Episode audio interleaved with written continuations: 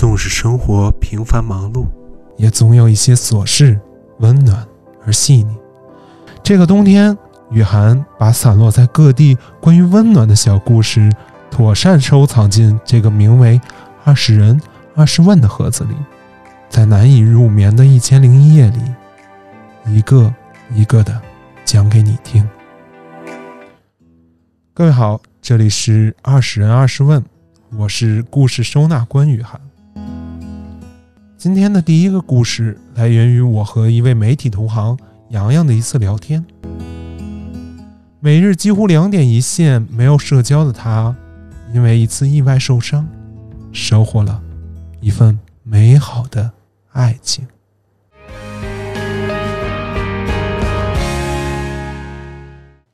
这个说起来真的特别巧，真的特别特别巧，因为我和。他都不是那种很喜欢搜手的那一类人，然后都特别宅，再加上我有我我有小狗要照顾，基本上呃已经早睡早起要遛狗，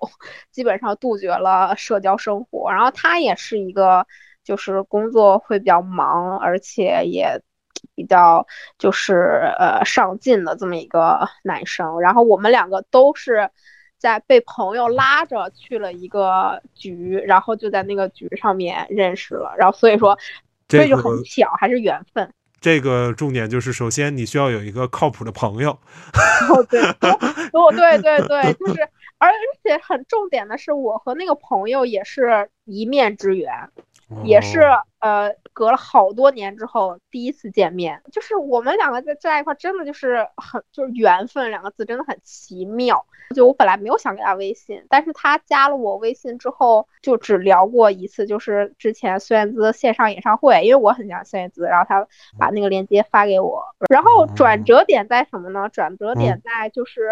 然后中秋节的呃前几天，然后我人生中第一次崴脚，就是。呃，呃，就是坐地铁的时候下呃坐地铁的时候比较着急，然后就崴就大崴脚，然后整个脚都肿起来，然后就很严重，然后到医院去拍片，然后就呃发了个朋友圈说没有办法遛狗了，但那个时候确实就很头痛，然后结果当天晚上他就说马他就他就给我发消息，因为说要。中秋节了嘛，他觉得我自己一个人在北京有点可怜，有点孤单，他就问我，就说可呃要不要吃月饼，他过来给我送月饼，然后结果就就很巧，他在这个时候就看到我发的那个朋友圈，然后就问我你你崴脚了？我说哦对对对，他说那那我正好给你送月饼，然后再帮你遛狗。哎，我心想这这好事，我正愁没有人给我遛狗呢，这有有个人过来给我遛狗，然后就就从这一次之后。然后他第一次过呃过来帮我遛狗，然后他很，他就是很善良，很他很喜欢小动物的一个男生。然后他见我们家狗的时候。桃花见桃花第一次就给桃花准备了小零食，从此之后我们家狗疯狂的喜欢它。哦，这个这个很重要的，这这个很重要的，这个在听的男生们都要记好笔记啊，这个 tip 很重要，真的。这个真的很重要。然后后面我们家狗就变成他的助攻，然后就这样一来二去，然后就哎就觉得这个男生是一个很善良、很认真，然后很贴心，然后又喜欢小动物，有爱心。就整体，然后又有责任感，然后就整体就觉得这个是个不错的男生。我觉得最重要的就是用心吧，就真的是要呃上心去，不管是追女生啊，或者是做什么东西，真的，呃，女生又不是傻子。你现在太太多低成本，微信上面聊一聊或者怎么怎么样，就可以感觉像随随便便谈了一场恋爱。我觉得那种真的。嗯，反正我我个人是不太喜欢那种感觉，而且我相信很多女孩子也不会，也觉得这种就是太太敷衍，就还是还是用心吧。如果真的男生真的很喜欢一个女生的话，就会考虑到很多很多事情，就会不是对方也会自然而然感受到你的心意。都说啊，这无巧不成书，这巧合啊，还是得自己创造，走出自己的舒适圈，足够用心的对待自己在意的人。这不就有机会遇到属于自己命中注定的缘分了吗？说到缘分，接下来第二个故事你听了，想必也会感叹上一句：这就是命中注定。解惑者雪雪是一位热爱戏剧的金融从业者，在自己热爱的戏剧梦和疲于应对的日常生活中，做了一个很大胆的选择。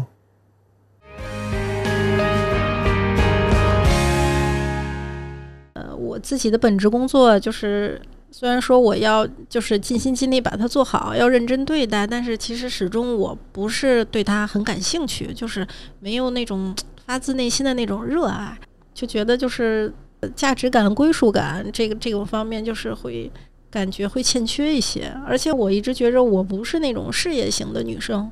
嗯，所以后来我跟我一个朋友聊天，他就说，呃，即即便你不是事业型的女生，但是呃，可以说百分之九十的人。到了三十多岁这个年纪，都会有这种价值感和归属感的追求。后来呢，我就想，那就是我是不是不是可以找一些自己感兴趣的啊东西去呃学一学、做一做，然后呃自己有兴趣，那你我的天赋呀啊坚持啊创意可能也能发挥出来。然后我就去参加了一个业余的剧社，嗯。还是一个在北京挺时间年头挺长的一个业余剧社然后大家也都是来自呃，就是各个行业的人，各种年龄、各种年龄的都有。我最原来是呃，反正加入剧社之前，我感觉呃，我的生活呀，然后我的心情啊，是越来越狭小的，因为生活就是那一点事儿。嗯，也不敢去，对，也不敢去想别的。即使有时间，你也不敢去想，不敢去做。但是等你到了一个新的领域，然后参加了更多的活动，认识很多志同道合的朋友，你就觉得你的呃世界打开了。然后原来有些整天去纠结的小事情，你也就不会去纠结了。啊，这个影响是挺明显的。对这个，那加入剧团之后，有没有对于您本人的一些生活状态？以及家庭产生过怎样的影响呢？是我真正走走走进它之后，发现其实会占用大量的呃，是不仅不仅是时间，其实很多时候是呃情绪的能量，因为你要走入一个一个剧一个角色，然后一段生活一个故事，你需要和他共鸣，然后你需要带有真情实感，就会导致可能有的时候我的。情绪会受一点小小的呃波动的影响，甚至比如说演完一场哭戏，晚上一夜会做梦、做噩梦啊等等，然后可能一场哭戏下来，下一场戏很快就是就要一个情绪比较好的状态，那我还要快速的去调整它。当时就觉得就是在这个这种事情上会特别累，就是很耗情绪，特别耗精力，对。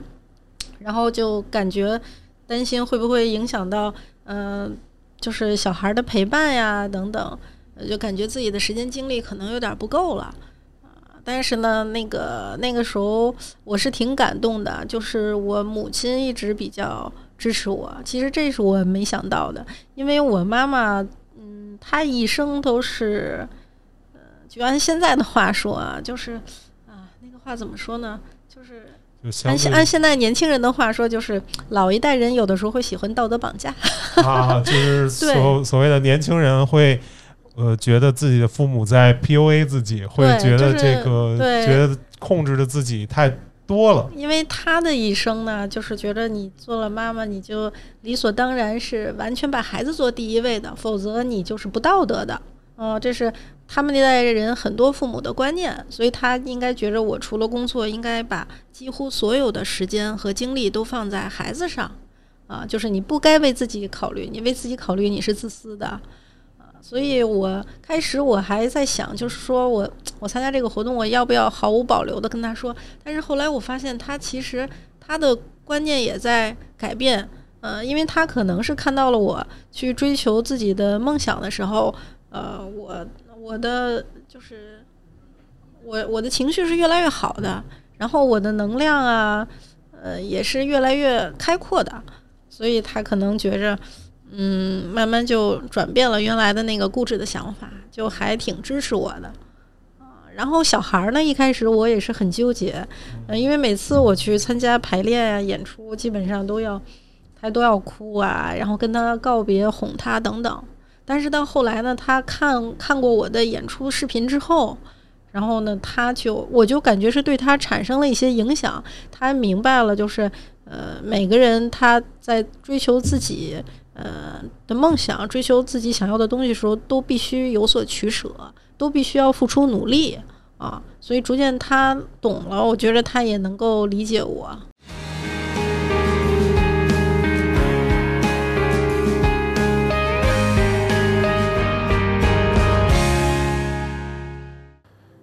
在电视剧《机智的医生生活》里，有过这么一句台词：“你有为自己做过什么事情吗？”这句话久久的停留在我的脑海里。结合着今天的两段故事，我想，无论是意外的缘分，还是朋友、家人的鼓励，真正能温暖到我们自己的，只有勇敢为自己做出的决定。今天节目的最后，我想用美都和法拉索的《飞向天空》作为结尾曲，分享给大家。也欢迎大家订阅并关注“二十人二十问”博客电台，在评论区与雨涵分享令你难以忘怀的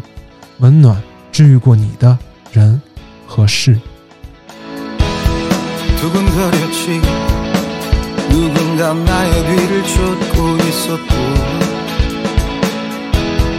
검은 절벽 끝더 이상 발디딜 곳 하나 없었지 자꾸 목이메여간절히 내 이름을 되뇌었을 때 귓가에 울리는 그대의 뜨거운 목소리 그게 나의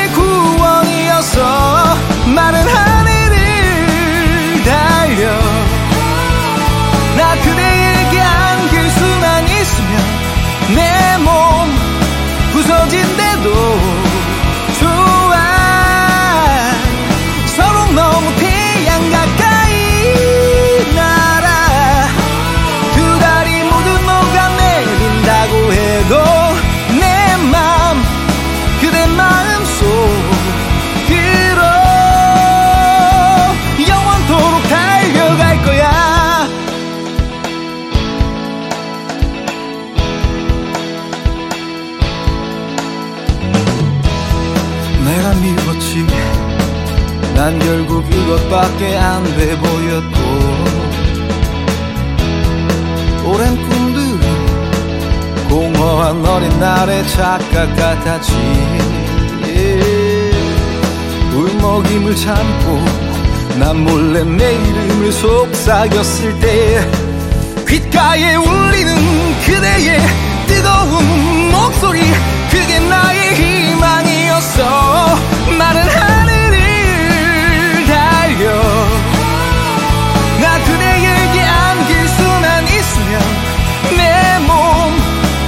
onde andou